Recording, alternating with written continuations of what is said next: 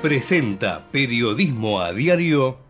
En Galeno te cuidamos hace más de 35 años, con más de 6.000 instituciones médicas, más de 68.000 profesionales, más de 10.000 empleados y más de 100 sucursales. Además, contás con nuestros sanatorios de la Trinidad y nuestros centros médicos propios. Galeno, todo para vos. SS Salud, órgano de control 0800 222 Salud, web sssalud.gov.ar. En la mañana de Ecomedios y con la conducción de Hugo Grimaldi, ya comienza la edición compacta de Periodismo a Diario. Con el resumen de las noticias más relevantes del día. Desde este mismo momento las vamos a analizar, a relacionar, a ponerlas en contexto para explicar qué se dice, qué no se dice, cómo se dice y por qué. Empezaremos a compartir títulos, notas, videos y fotografías, a mostrar personajes y recomendar columnas y enfoques. Y seremos implacables a la hora de identificar las noticias falsas. De lunes a viernes por AM 1220, en simultáneo por todas las redes sociales y con desarrollo extra en ecomedios.com. En Periodismo a Diario no le vamos a hacer perder el tiempo.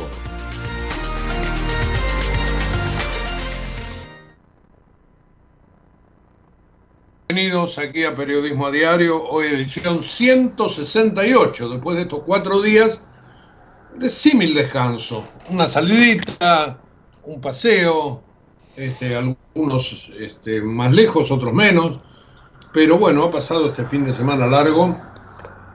Vigilia de lo que vendrá, porque el fin de semana que viene tenemos las elecciones. Elecciones que todavía están navegando en un mar de incógnitas, aunque algunas cosas parecen que se están definiendo. Pero eh, ustedes saben que las encuestas no son para nada fiables, sino por lo que ha sucedido ahora en las PASO, sino es algo que ya viene de atrás. Cada encuesta dice en general lo que quien las paga quiere que diga. Por lo cual hay que mirar, primero que nada, esto es algo sobre lo cual venimos insistiendo, eh, primero hay que saber quién es el que, el que las ha comprado. El sesgo generalmente del, del consultor es darle al pagador un plus. Y ese plus es, bueno, tratar de interpretar los números de tal manera que no queden tan mal o que queden lo menos mal posible. Y, en todo caso, este, dejar allí como una especie de incógnita y después echarle la culpa hacia el final a aquello que no se ha podido captar.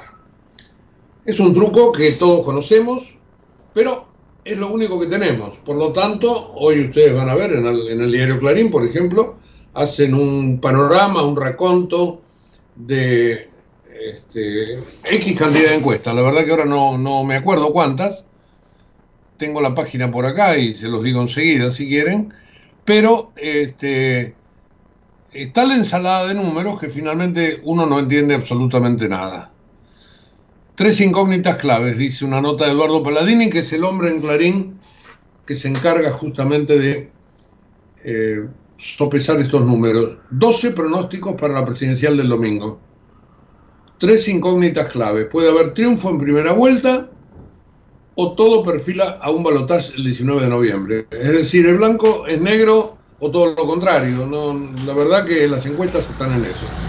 Y, y, bastante malabar ha tenido que hacer el colega para escribir esta nota, para llenar una página del diario. Para decir lo que todos sabemos, que, que tenemos todavía que transitar seis días hasta que llegue la hora de la verdad. Y esa verdad puede ser final el domingo que viene o este, el escalón hacia los balotas del 19 de noviembre. Después se abren varios escenarios, ¿no? ¿Qué va a ocurrir, por ejemplo, si la cosa se define el domingo? Si Milei es consagrado presidente, digo Javier Milei porque es el, el que se supone que tiene más chances de llegar. Él mismo dice, falta un poquito, ya estamos, este, un empujón. Bueno, digamos que es presidente, que es electo. ¿Qué va a pasar de allí hasta el 10 de diciembre? ¿El gobierno podrá aguantar? Porque un palotage el 19, el 19 de noviembre, con más adentro, le daría, en todo caso, un impulso extra a la um, esperanza gubernamental de continuar y la cosa no se cortaría tan abruptamente. Pero hay que ver qué quieren los ciudadanos. Por ahí quieren eso, que se corte abruptamente y que se termine de una vez el calvario. A partir de allí nos vamos a encontrar con un gobierno muy débil, con Alberto Fernández y Cristina Fernández este, fuera de juego, o voluntaria o obligatoriamente, y con Sergio Massa perdedor como ministro de Economía. Y desde allí hasta el 10 de diciembre se va a hacer muy bravo.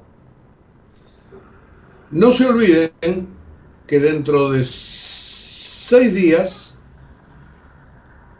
este, están las elecciones, pero el día 7 hay que levantar el pie del resorte de muchas variables. El dólar, las naftas, algunas tarifas, precios. Bueno, por los precios no habría que hacerse demasiado problema porque ya están vulnerados. Nadie cree en los precios justos, ni en las listas, ni nada por el estilo. Y esto se da y lo que va a ser luego el comentario principal del tema central del día de hoy, en diversos faltantes de todo tipo en, los supermercados, en los almacenes. Así que tenemos, por un lado, eh, el temor a la elección, por otro lado, el temor al día después, y por otro lado, el hecho de que el presidente, el candidato a presidente oficialista es el ministro de Economía. En medio de todo esto, aparecen unas declaraciones del Papa ayer, que le hace a la agencia Telam, que vamos a tomarlas luego más puntualmente, para mí son la segunda, es el segundo tema del día, donde habla de los flautistas de Amelín, que llevan a la gente al precipicio, que las encanta con su flauta y la lleva a una ciénaga, a un precipicio o algo por el estilo, dijo el Papa Francisco. No lo nombró Javier Milei, pero uno entendía de qué se, de qué se trata. Y después vamos a, a prestarle muy, mucha atención a los recuadros de esa entrevista que hace Bernarda Llorente para la agencia Telam. Eh, también el episcopado dio a conocer ayer un pronunciamiento más formal, que lo tenemos que ligar sin ningún tipo de dudas con esto que dice el Papa, porque en general el, el episcopado, bueno, no puede ser de otro modo, pero más en un país este, como la Argentina, donde este, evidentemente este, la iglesia está perfectamente integrada a la opinión del Papa Francisco. El episcopado pidió consensos políticos, económicos, sociales, antes de ir a votar, y esto esta semana no se va a dar seguramente, y llamó a un acuerdo de gobernabilidad. Algo que no, no se vino dando hasta ahora y me parece que ya casi no hay más posibilidades. Eh, la iglesia está jugando fuerte, ya había jugado fuerte los curas villeros con aquella misa contra mi ley. Es que verdaderamente desde el punto de vista de la iglesia, un plan de dolarización sería sumergir mucho más a los sumergidos. Y no se ve de qué manera se, podrá, se podría llegar a atender un interreño. O la dolarización no va. Con lo cual, la palabra del futuro presidente, si en Milei, va a quedar devaluada. Y el desencanto será desde el minuto cero. Baglini decía que cada, un, cada vez que uno se acerca al, poder se vuelve más este, lógico. Bueno, Milei sigue redoblando la apuesta. Ha bajado muchos decibeles, pero este fin de semana en Loma de Zamora ayer tuvo discursos, no, no, más que nada manifestaciones con cantos, etcétera, etcétera, muy duros, muy críticos, pero no mucho más. En una movilización que por otra parte no fue para nada masiva en Loma de Zamora. Después en Moreno, algo más. Pero en Loma de Zamora, donde obviamente tierra de Insaurralde, parece que no la trataron bien a Píparo, candidata a gobernadora. Bueno, eh, estamos ya entonces en el conteo final desde aquí hasta el día domingo que viene. Eh, sobre todos estos temas vamos, vamos a hablar después, pero yo quería elegir, antes de, de meternos en el programa, un pequeño dato que, que apareció ayer y que me parece, me parece importante referir, porque muchos colegas dijeron, bueno, esto es una, eh, eh, es una cosa ilógica, que el gobierno permita renunciar al subsidio a los trenes y colectivos. Y la verdad que lo que ha ocurrido, y recién hoy, yo les diría tardíamente, muchos, muchos periodistas lo están viendo y así lo están publicando, esta es una trampa del gobierno, sin ningún tipo de dudas. ¿Quién va a querer pagar un boleto de tren que hoy lo puede pagar 52,95? 1.100 pesos, como se ha dicho que, puede, que debería valer un boleto de colectivo de 72,61 a 700 pesos. Nadie racionalmente va a aceptar eso. Pero el gobierno va a decir, y ya se los anticipo, en dos o tres días, ven, lo que quiere hacer la oposición, la gente no lo quiere. Es parte de la campaña. Trampa, bueno, trampa, trampita parte de la campaña. Este, logra que se hable del Massa con esto que es totalmente inviable, porque no hay quien quiera meter la cabeza en la guillotina, por los números que yo les cantaba recién.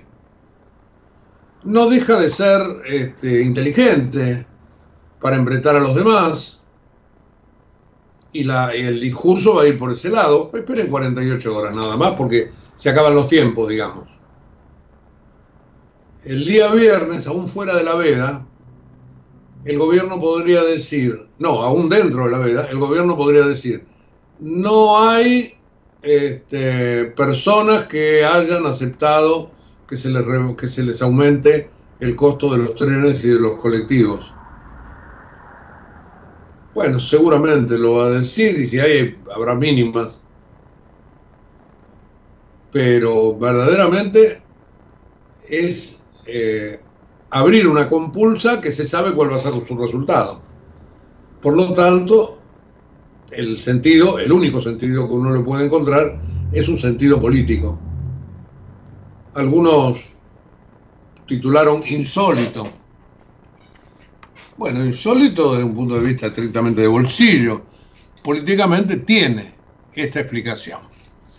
Bueno, antes de escuchar un poquito de música, este, Ustedes me dirán en el en los estudios si ya se puede, ¿eh? ustedes me lo marcan.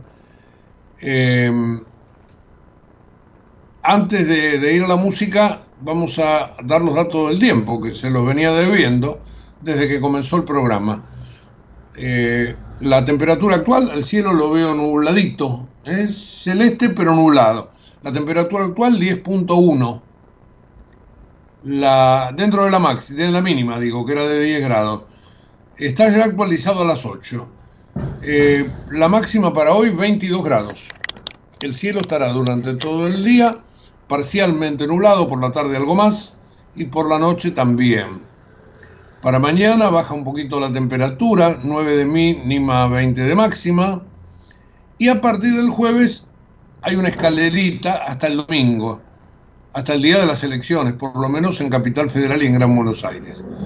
El jueves 14 de mínima, 21 de máxima. El viernes 14 de mínima, 25 de máxima. El sábado 15 y 26. Y el domingo nublado, pero con temperaturas más altas todavía, entre 18 y 25 grados. Así que este, por ese lado pasa el Servicio Meteorológico Nacional.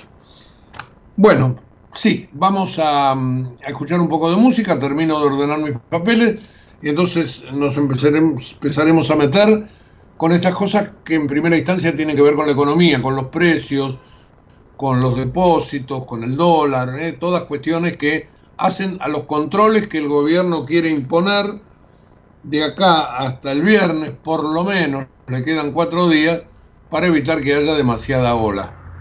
Controles financieros, de represión de todo tipo, en precios, con policía en la calle, etcétera, etcétera, etcétera. Vamos a la música. Vamos a escuchar a un conjunto español conocido, Jarabe de Palo, este, y en un tema que en su momento fue muy, pero muy famoso.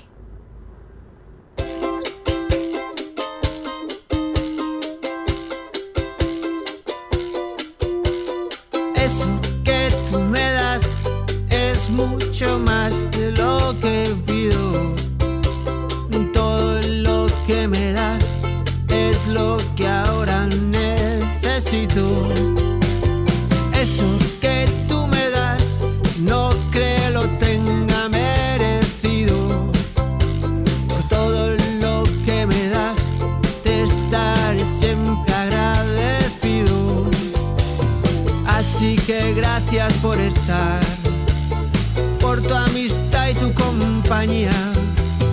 Eres lo, lo mejor que me ha dado la vida.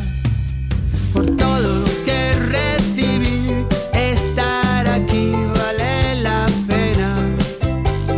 Gracias a ti seguí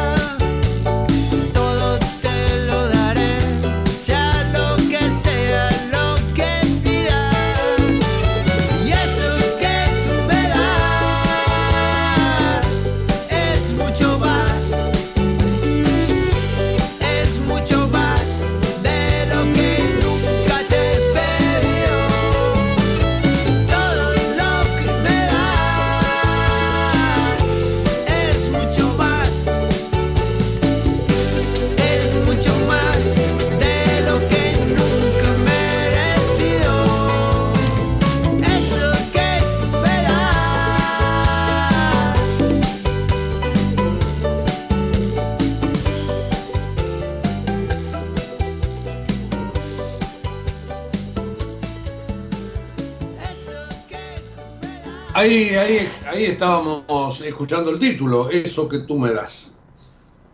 Bueno, este, volvamos a, toda la información dura que tenemos. Eh, una noticia de último momento, ustedes saben que ayer se estaba por jugar un partido en Europa entre las selecciones de Suecia y de Bélgica. Y iban dos hinchas suecos con sus camisetas, creo que arriba de un auto, y los interceptó una persona y los baleó los mató. Después tuvo un tiroteo allí, otra persona más herida de bala, etcétera. Y el hombre desaparece porque se sube en su moto. Y esta madrugada, por lo menos aquí en Buenos Aires, habrá sido en la mañana de Bélgica, la policía este, lo encontró y hubo un tiroteo y lo mataron. Así que esa es la última novedad de, que llega desde Bélgica. Tiene que ver con una quema de una mezquita que se había hecho en Estocolmo, que generó en el mundo islámico una repulsa muy fuerte contra Suecia. Y este hombre aprovechó la salida de hinchas de ese país para generar ayer esta matanza de los dos hinchas que tenían la camiseta amarilla de la selección. Bueno, eh, cosas de la Europa convulsionada. En un momento donde la situación de Israel también nos va a llevar un poco del programa. En todo caso, más tarde vamos a hablar de la, del viaje de, de Joe Biden, del presidente argentino, hablando ayer por videoconferencia con familiares, del testimonio que una de las chicas israelíes que está eh, como rehén en la franja de Gaza probablemente, como rehén de Hamas, este, dio su testimonio y habló la mamá. Bueno, realmente todo muy pero muy desgarrador en momentos donde Israel se replantea si entrar o no entrar a la franja de Gaza, por lo que yo les decía el otro día, ¿no? La situación humanitaria que es cada vez peor, una especie de escudo humano que están utiliza, está utilizando Hamas como para este, disuadir a Israel. O en todo caso, para mostrar que Israel lo que busca es venganza. Eh, tiene también un propósito propagandístico todo esto, sin ningún tipo de dudas. Bueno, vamos a, a retrotraer, volvamos acá a la Argentina, les quería dar toda esa, esa noticia de la madrugada y vamos a marcar un poco qué es lo que pasa de acá a las elecciones. Martes, miércoles, jueves y viernes, cuatro días hábiles, días de mercado.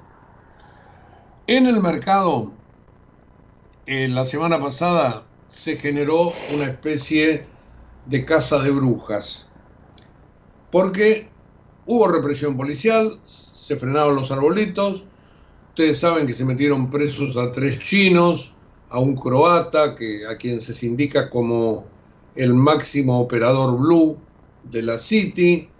Este, de esa manera, metiendo miedo, obviamente que el mercado se quedó quieto, bajó de los mil pesos, eh, 970, pónganle.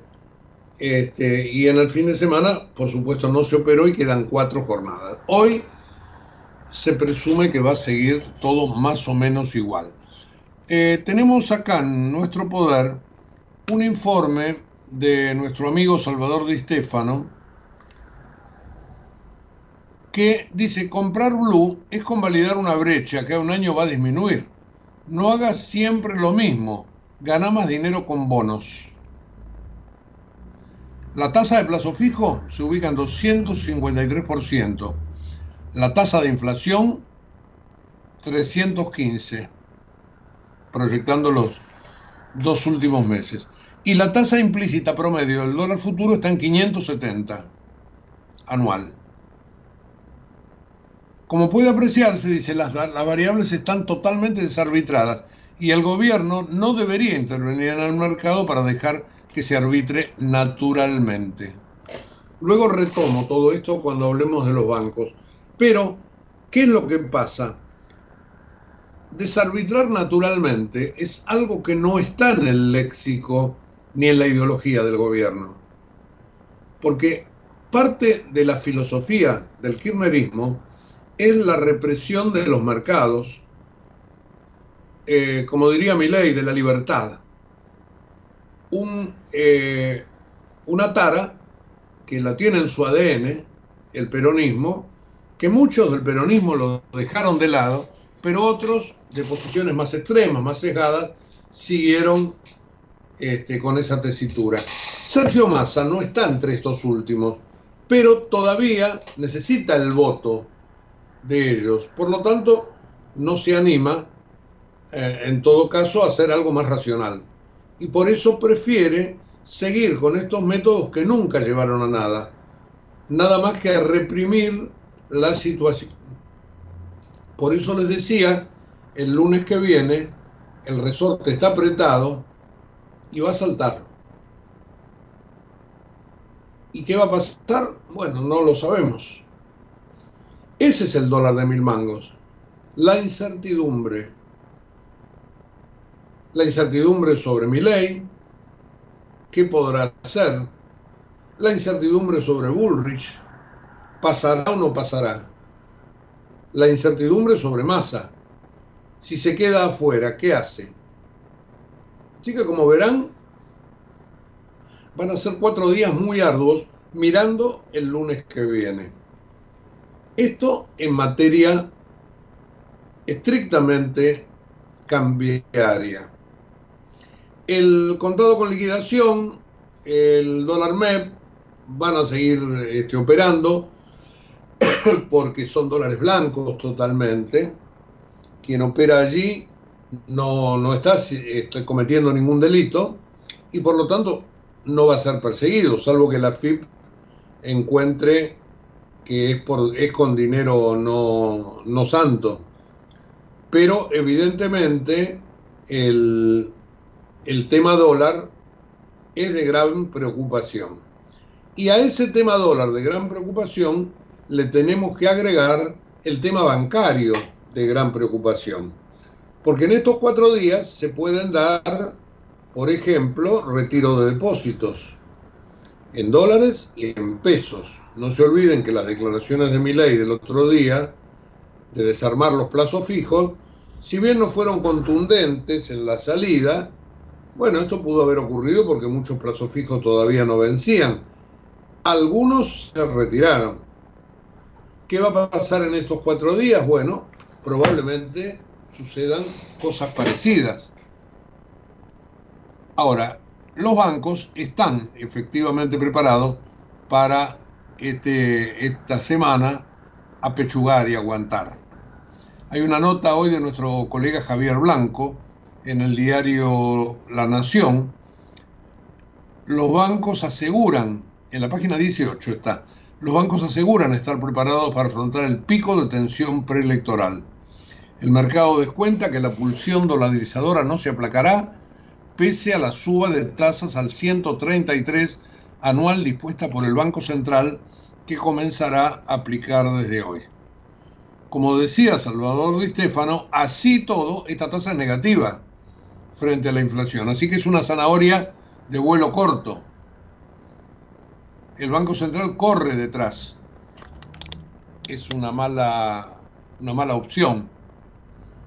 Pero es lo que puede hacer el gobierno, que por otra parte tiene este, montones de pinchaduras en la goma. Cuando pone un, un, este, un parche, automáticamente le salta el aire por otro lado.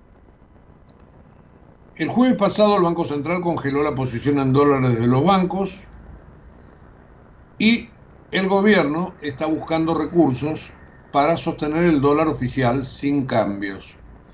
Y en esto es importante, aunque no es en dólares, el swap que traerá el presidente de China, que se debe haber firmado durante la madrugada argentina. Todavía no tengo referencias al respecto, pero estoy seguro que le habrá transmitido al presidente, a Sergio Massa, si se hablan, no sé, este, supongo que sí, eh, que ese swap está. Es verdad que para hacerle compras a China nada más, porque no es un préstamo de libre disponibilidad, aunque luego se inventan cosas que finalmente no se dan. Pero si tiene algo los chinos, es que son más conservadores que cualquier banquero inglés. Entonces no te prestan, no te piden garantías. Y acá la garantía es que le compres a ellos con esa plata. Te pueden dar un puente, como te dieron para pagarle al Fondo Monetario, pero se lo tenés que devolver, cosa que ocurrió cuando el fondo puso la plata. Pero bueno, eh, evidentemente la situación de reserva está totalmente desmadrada y, y eso es lo que marca también parte de incertidumbre, ¿no? ¿Contra qué te van a pagar? Bueno, eh, así que tenemos los bancos por un lado con estas dificultades y con una semana que va a estar bien complicada. Eh, el allanamiento a las oficinas de Nimbus, que es la mm, financiera de este croata que fue el otro día acusado de ser el, el capo de, del Blue, Ivo Esteban Roinica. Eh, bueno, veremos qué, mm, qué pasa con, con otros. Y hoy yo me imagino que todo el mundo va a tratar de tomarse cuatro días de feriado. Eh, por el lado del, de las mercaderías, que es el otro punto que realmente preocupa, este, la cosa viene diferente, aunque el gobierno sigue el mismo patrón, eh, la represión, controles de precios, el, el, la famosa cartilla de los precios justos, como dice Clarín hoy, la lenta agonía de los precios justos. Bueno, hay evidentemente aumentos generalizados. Dice Clarín, un, de una fiambrería ubicada en el barrio porteño de Villa Pueyrredón, nos llegan listas con aumentos de entre 25 y 30% en, en fiambre, cerveza, chocolates, queso, gaseosas y, y pan lactal. En lo que va del mes, el azúcar pasó de 620 a 1200 y las lentejas de 400 a más de 1000. Bueno, y esto se da no solo en un comercio chico, sino también en los super. Las categorías más críticas, marca Clarín, gaseosas. En la mayoría de los supermercados faltan sabores, variedad y muchas marcas líderes. Es una de las categorías más castigadas por precios justos. Yo el otro día estuve en un supermercado importante, de una cadena importante, no el más importante de esa cadena, pero importante, un comercio barrial muy bien puesto, con faltantes de gaseosas clarísimos. Cunnington, cero. Pepsi, la mitad. Coca-Cola, casi estantes vacíos. En aguas saborizadas, otro tanto. Dice Clarín, al igual que en el caso anterior, faltan marcas y sabores en la mayoría de las góndolas. Los faltantes se agravaron en las últimas dos semanas. En leche, esto yo no lo noté. Hay muy poca variedad, tanto en leche larga vida como en yogures. Por lo general, hay una o dos marcas líderes disponibles para ambos productos. Yerbas, hay pocas marcas y formatos de envase disponibles en las grandes cadenas. Es uno de los productos que más aumentó en las últimas semanas. Yo me salvo porque no tomo mate, pero acá en casa todo el mundo este, dice que sí, que efectivamente la cosa viene por ese lado. También marca Clarín los faltantes en yogures. Faltan variedades, sabores y formatos de envase. Aumentos generalizados y crece temor al lunes 23. Titula este, la página 3 de Clarín y el título Más remarcaciones y falta de productos a cinco días de la elección. Como verán, son dos cuestiones vitales que lo pone al, al, ministro de Economía, que a su vez es candidato, en encrucijadas. Y están todos en el gobierno esperando que esto pase rápido. Mientras tanto, que no, no se le desate ningún escándalo similar a los de Insaurralde o los de Chocolate. Anoche, en el programa de Carlos Pañe, hizo Carlos un editorial, como suele hacer todos los lunes, que hoy está reproducido en la mm, página web del diario La Nación, donde al escándalo Insaurralde le agrega una serie de, este, de historias. La que está alrededor de un ladero de, de Martín Insaurralde, que es el ex intendente del partido de la, de la costa este, de Jesús, hasta hace poco número 2 de Insaurralde en la jefatura de gabinete de la provincia de Buenos Aires. Eh, otras cosas que están dando vuelta que están alrededor del caso Chocolate. Esto no lo dice Pañi, pero sabíamos que hoy se seguía tomando, la fiscal va a seguir tomando declaración a dueños de las tarjetas que tenía Chocolate Rigau en su poder.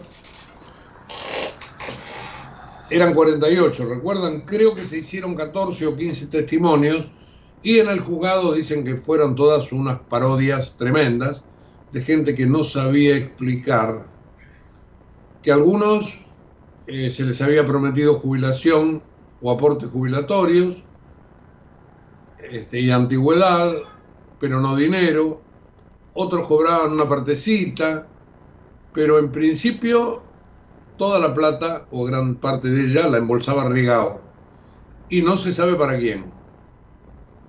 Por eso se le estaría ofreciendo que diga para quién cobraba y este, eso le podría atenuar su pena. Recuerdan que se había vuelto a, a pedir su captura.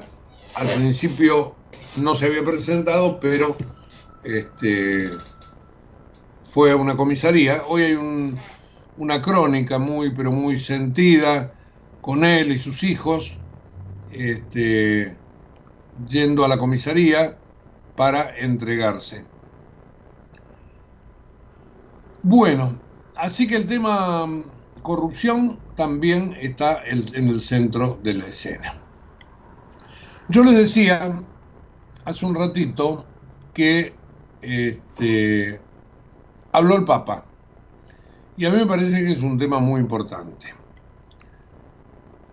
porque reiteró su deseo de viajar a la Argentina, negó ser comunista.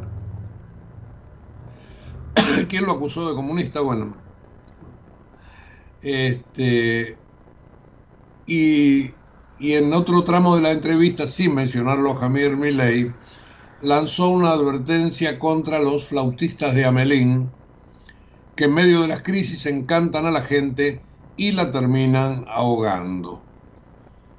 Recuerdan todos el cuento, ¿no? El flautista que entraba en un lugar donde estaban todas las ratas, tocando la flauta, las llevaba a un precipicio, las hacía caer al agua y ahí morían, encantados por la música. Eh, esto le dijo Francisco a la periodista Bernarda Llorente, que es la titular de la agencia Telam, que lo fue a entrevistar, creo que por segunda vez en seis meses o algo por el estilo. Y fue luego de plantear que los chicos y las chicas se aferran a milagros y a Mesías ante los escenarios complejos y de cuestionar a quienes proponen reformas laborales que recortan derechos. A veces cuando me escuchan decir las cosas que escribí en las encíclicas, dicen que el Papa es comunista. No es así. El Papa agarra el Evangelio y dice lo que dice el Evangelio. Eh, ustedes saben que Milay lo había, había dicho comunista, lo había asociado a dictaduras sangrientas, en su momento dijo que era el representante del maligno en la tierra, y el Papa ya se desquitó. Yo les tengo mucho miedo a los flautistas de Amelín porque son encantadores. Si fueran de serpientes los dejaría, pero son encantadores de gente y la terminan ahogando. Gente que se cree que de la crisis se sale bailando al son de la flauta, con redentores hechos de un día para el otro. Fíjense, ¿no? A quién está caracterizando.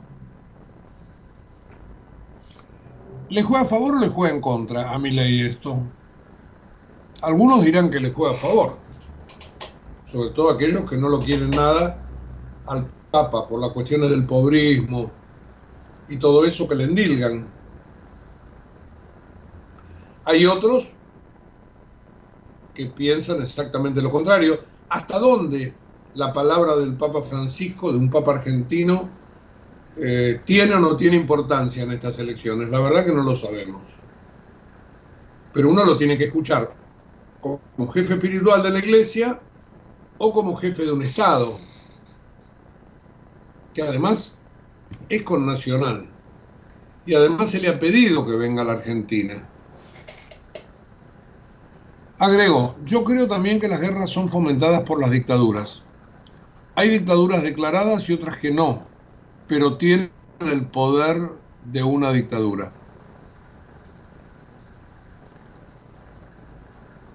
De una crisis se sale para arriba, no se sale con enjuagues, se sale para arriba y no se sale solo.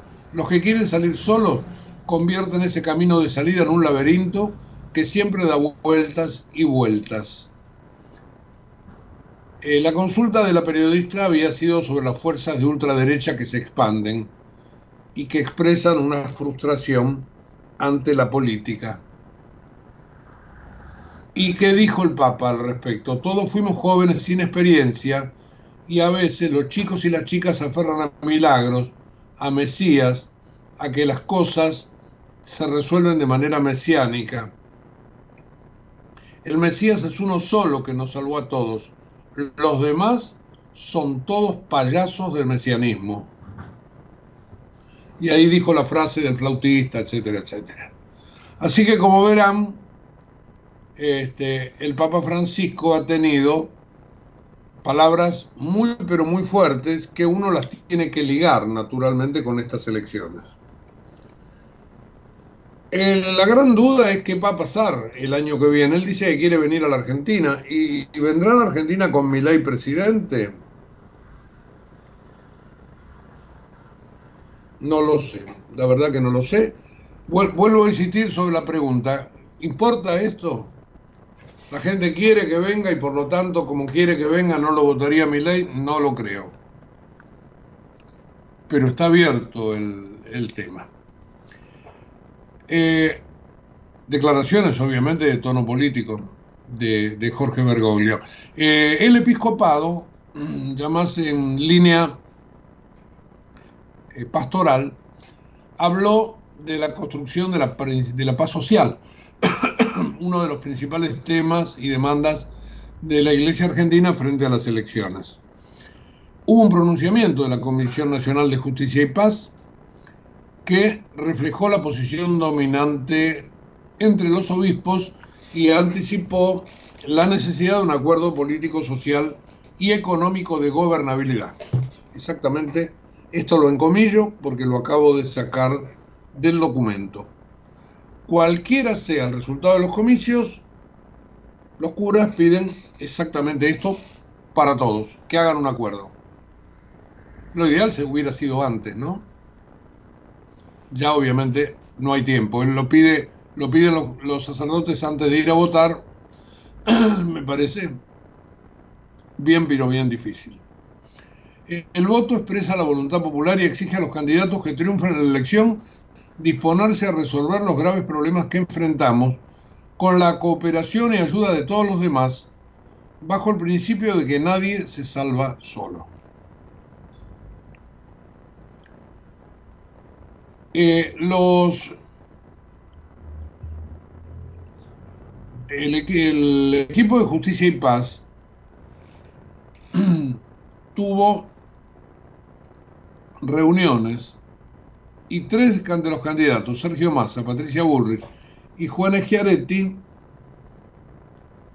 expresaron la necesidad de crear las condiciones para que el Papa venga el año que viene a la Argentina. Con Javier Milei no hay ningún punto de contacto.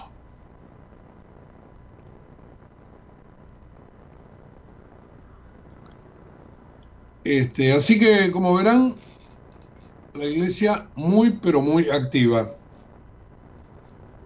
Desde este reportaje, que, insisto, no es casual que haya salido esta semana antes, no es casual que haya sido hecho a la agencia Telam, no conozco los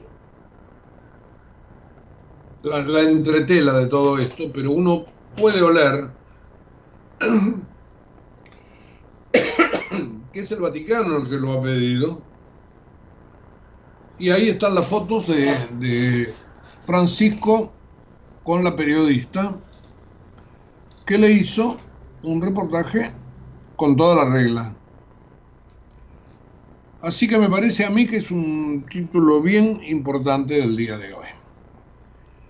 Bueno, la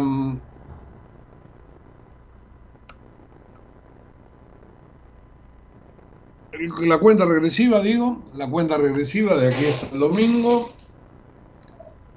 la represión policial contra el dólar blue, los controles de precios, los faltantes, el resorte apretado que se va a soltar seguramente el lunes que viene. ¿Qué va a pasar, por ejemplo, con el dólar oficial de 350 pesos?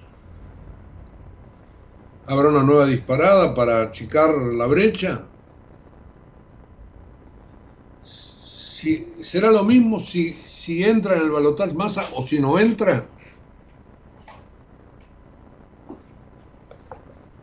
No lo sabemos, la verdad que no lo sabemos. Bueno, un poco más de música, un poco más de música como para mm, diluir un poquitito todas estas todos estos signos de interrogación que tenemos. Eh, lo, vamos a escuchar a José Feliciano, pero cantando en italiano. El original de una canción que después él en español hizo muy, pero muy famosa. Escuchemos, vamos.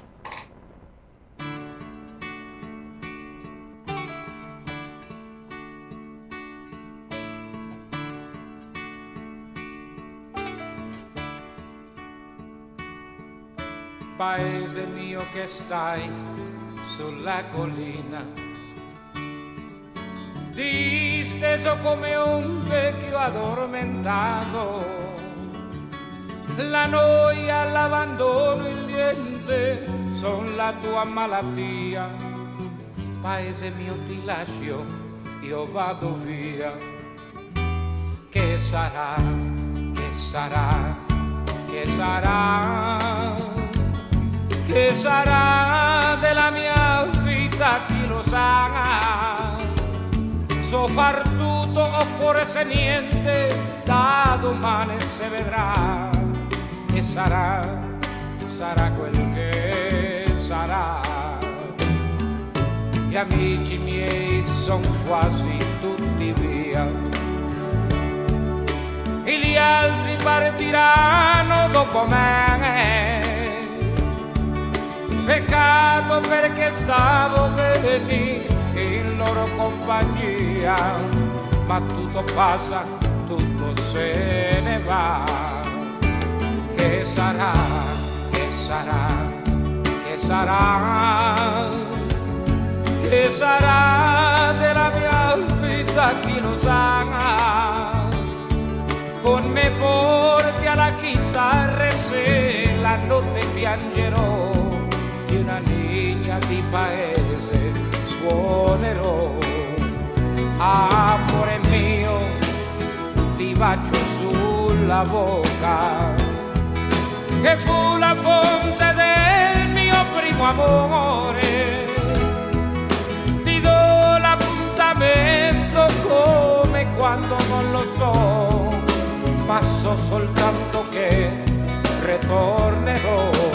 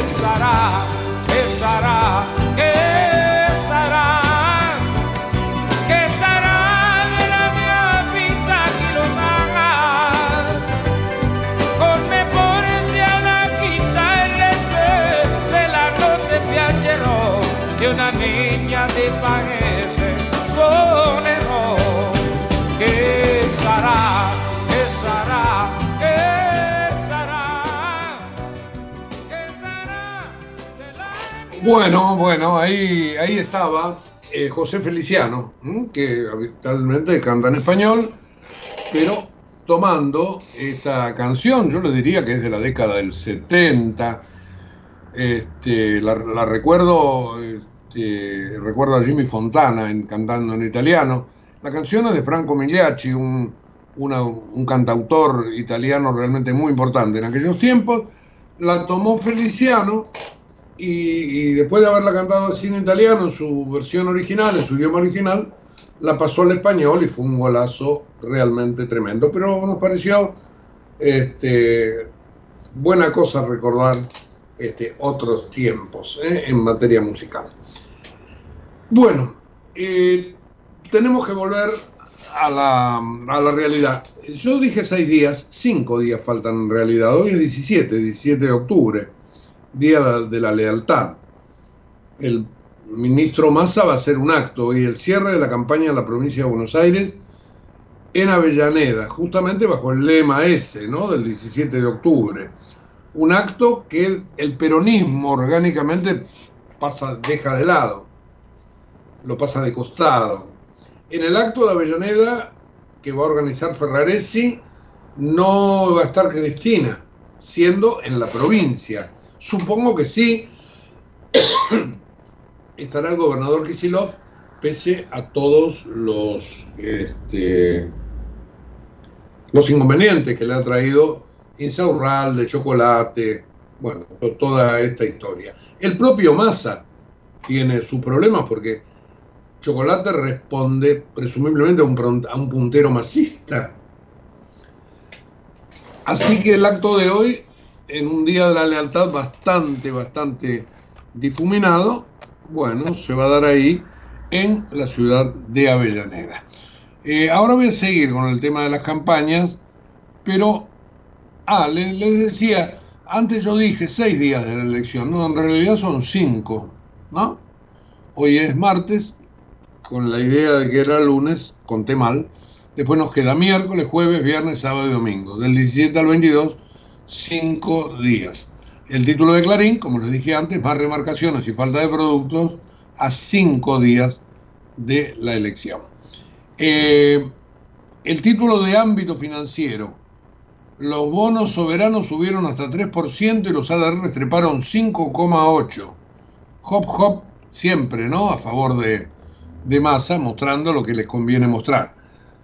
Eh, flujo a fondos comunes y contado con liquidación. Inversores se cubren rumbo a las elecciones, dice un segundo título. Precios, exportación y dólar, temas de la última semana de campaña, indica la tapa de BAE Negocios. Los principales candidatos presidenciales pusieron el foco en la situación económica como parte de las propuestas de cara al domingo. Eh, dice Crónica, cuenta regresiva. Massa, Bullrich y Milei comenzaron a desandar el último tramo de la campaña. Desde San Luis, Massa expresó que podemos construir un Estado eficiente, mientras que en Belgrano, Bullrich dijo que hará el gobierno más austero de la historia. Ahí, esto lo, lo agrego yo, este, dijo que Fernán Quirós va a ser parte del equipo de salud de su eventual gobierno. Probablemente no el ministro, pero sí el encargado de este, monitorear todo lo que tiene que ver con la salud pública. Y Milei, como les dije antes, encabezó una caravana por Lomas de Zamora. Mañana va a cerrar en Villa Crespo, aquí en la capital federal. Eh, voy a la tapa del diario El Cronista. Más controles en la City y swap con China, las armas de masa para mantener a raya la brecha cambiaria. Bueno, ya explicamos bastante todo esto. Hoy seguirán los operativos, el mercado paralelo seguirá virtualmente paralizado. Espera más liquidaciones de sectores con cambio diferencial. Y después hace un recuadro, cobertura sin dólares, acciones en pesos, casi triplican la inflación de 2023 y le ganan al contado con liquidación. Los ADRs y los bonos marcaron ayer en Wall Street subas, subas promedios cercanas a 3%. El Merval creció 276% en el año y regresó a máximos históricos. Eh, la nación, las empresas públicas perdieron 14 millones de dólares por día, esto es en el primer semestre del año, y crece el déficit. Hay 33 empresas públicas, tomaron el total, exactamente 2.451 millones perdidos en el año, este, en este año, los primeros seis meses, y dijeron, eh, no tienen financiamiento propio, por lo tanto, tienen que recibir subsidio del Tesoro. Y efectivamente se les transfirió poco más de un billón de pesos, un monto 47% más alto que en el mismo periodo 2022. Ese es el cálculo que hace la nación. La empresa de energía en Arsa fue la que más transferencias corrientes recibió para cubrir su déficit operativo, 507 mil millones, prácticamente la mitad de todo el, el gasto en, en, coberturas del Tesoro a las empresas públicas, 507 mil millones, 70% de los ingresos de Enarsa. Así como verán ahí, hay otra canilla desde donde se va el dinero. Debajo, la nación tiene una fotografía de una pantalla donde está el presidente Alberto Fernández desde China hablando con familiares de los argentinos secuestrados. 2, 4, 6, 8, 10, 10 de ellos. Y ahí le hicieron un reclamo bastante duro, un tenso intercambio, dice la Nación, con razón. Desde China y vía Zoom, el presidente tuvo un tenso intercambio con familiares de ciudadanos secuestrados por Hamas y presuntamente retenidos en la franja de Gaza. Le demandaron agilizar las repatriaciones y que pida ayuda a Egipto y a Qatar, dos países de buen vínculo con los que el mandatario dijo ya haber tenido contactos. ¿Mm? Ese es otro entonces de los temas del día de hoy.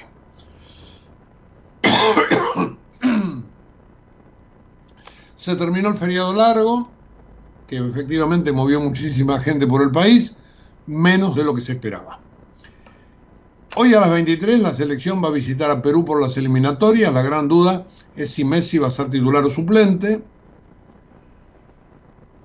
Eh, ya les dije que Israel evacúa la frontera norte y que Biden estaría viajando a Tel Aviv con un plan humanitario para Gaza.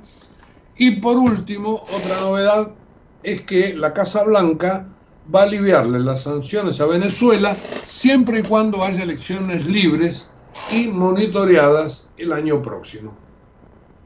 Así que eso es un poco todo el panorama internacional. Bueno, mañana serán cuatro, luego tres, iremos bajando hasta llegar a cero en esta cuenta regresiva con los cierres de campaña que se van a dar de aquí hasta el día miércoles. De mi parte, por hoy nada más. Nos podemos seguramente encontrar en un rato a través de la web www.comedios.com y mañana a las 8 aquí en la radio. Chau y gracias. En Galeno te cuidamos hace más de 35 años, con más de 6.000 instituciones médicas, más de 68.000 profesionales, más de 10.000 empleados y más de 100 sucursales. Además, contás con nuestros sanatorios de la Trinidad y nuestros centros médicos propios. Galeno, todo para vos. SS Salud, órgano de control 0800 222 Salud, web sssalud.gov.ar. Desde Buenos Aires, transmite LRI 224, AM 1220, Ecomedios